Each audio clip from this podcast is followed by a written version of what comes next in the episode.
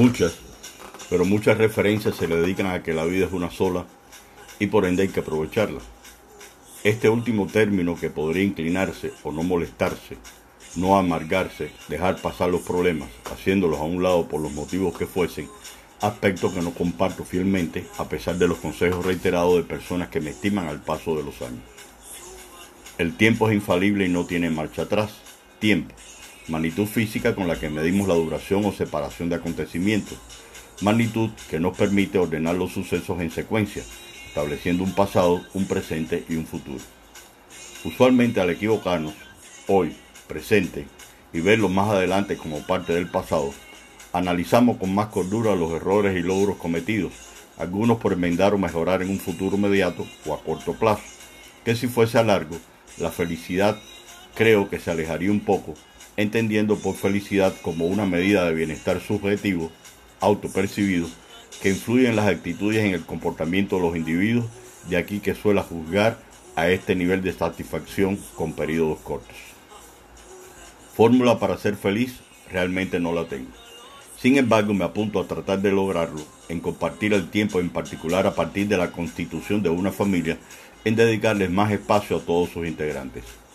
Hoy hecho a los que solemos dedicar el tiempo de nuestras vidas, el estudio, el trabajo y la familia. Orden que coincide comúnmente, aunque estoy claro que hay personas que no siguen esta lógica porque trabajan desde pequeños, no estudian, que con el paso de los años, pero que de algún modo tendrán una familia y es a la que hoy hay que cuidar, atender, priorizar. Para aquellos que me siguen, en muchos de mis artículos reniego el uso de los recursos tecnológicos para perder el tiempo, en pláticas que no conducen a nada. Sin embargo, puede ser utilizado como una herramienta para acercar distancia. Pongamos un ejemplo. Su pareja que labora en otro centro cuyo desempeño es muy diferente al suyo. Ambos muy trabajadores, responsables, disciplinados, horas extras y que se divorcian, entre comillas, entre 10 y 12 horas diarias, que si es de lunes a viernes, 5 días a la semana, a la que le resto entre 5 y 6 horas de sueño, no necesariamente profundo, por las preocupaciones de lo pendiente de lo que quedó por hacer o lo que hay que hacer. Tendríamos unas 18 horas máximas diarias de no vernos físicamente, resten en el mejor de los casos entre 1 y 2 horas de transporte para trasladarse a su centro de trabajo.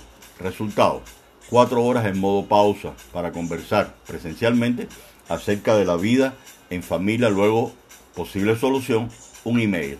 Hola, todo bien por aquí o una imagen que puede ser un emoji donde les recuerde que usted existe para ellos y para ellas. Y en el caso hipotético de sus, de sus hijos que estudian o trabajan fuera del país, no le quepa duda que a usted le hace falta atenderlos y a la vez ser atendido, porque de no materializarlo sencillamente se perderán minutos de felicidad mutua. Un alto necesario. Todas estas reflexiones surgen de errores cometidos porque soy humano, pero enmendable porque es necesario reunir esos pequeños espacios de felicidad que aún estamos a tiempo. ¿Lo planificó usted? ¿Qué hará hoy presente que sea diferente al de ayer pasado para atender a su familia mañana futuro? Gracias.